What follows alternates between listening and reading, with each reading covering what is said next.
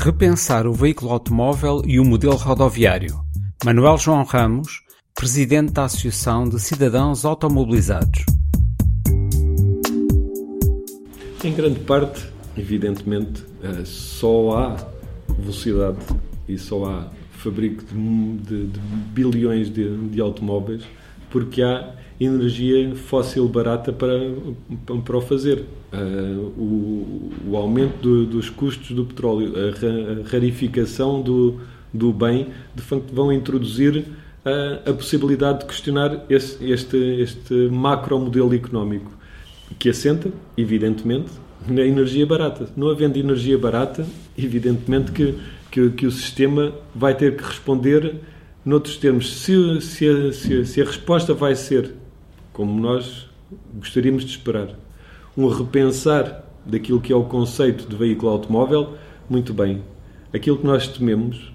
é que eh, este problema possa não estar na mesa das negociações, porque há demasiados interesses instalados há demasiados, uh, há demasiados lobbies, há demasiadas expectativas para que de alguma forma o modelo uh, se vá adaptando a novas, uh, a novas realidades. E portanto que aquilo que para nós é fundamental que é precisamente o repensar do veículo automóvel e repensar aquilo que é a gestão do, do ambiente rodoviário pode ser que não, não, não pode ser que não, não, não, esteja, não, não, não, venha, não, não estejamos a tempo de o fazer, porque é fácil fazer estas alterações quando há dinheiro e quando há uh, disponibilidade económica, é muito difícil fazê-lo. Isto é, é fácil de alguma forma introduzir o conceito de morte zero na Suécia, é muito complicado introduzir o conceito de morte zero, uh, de vias desculpabilizadoras, por exemplo, uh, num país como a China ou um país como a Índia com infraestruturas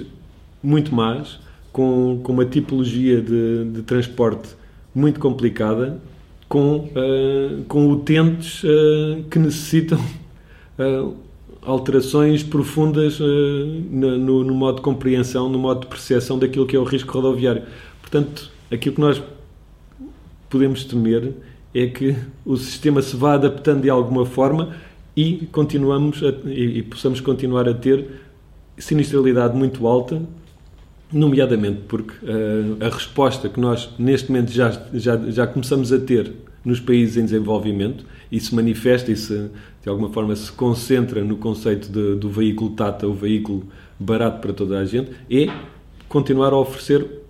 um instrumento que é inerentemente perigoso. Perigoso para os próprios e perigoso para os outros. Portanto, é possível que, que venhamos a ter não uma redução da, da, da, mortalidade e da morbilidade automóvel nos próximos anos, mesmo com energia mais cara, mas exatamente o contrário. E, e, e por isso mesmo é que a Organização Mundial de Saúde se, se é, se, pode ser que, que, este problema específico não esteja explicitamente na, na, no centro das preocupações, mas como a Organização Mundial de Saúde e os epidemiologistas e os médicos de saúde pública, todos os, todos os, uh, todas as partes envolvidas na, na, na, gestão e compreensão e gestão da, dos problemas de saúde pública, olham para, para as tendências e veem que as tendências não fazem senão uh, agravar-se, um, identificam precisamente uh, a necessidade de inverter certo tipo de, de, de, de tendências. Se o vão fazer num confronto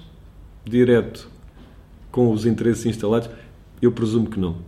E me parece muito manifesto, me parece muito, muito, muito sintomático que toda esta década de, de segurança rodoviária tenha como parceiro principal a Federação Internacional do Automóvel.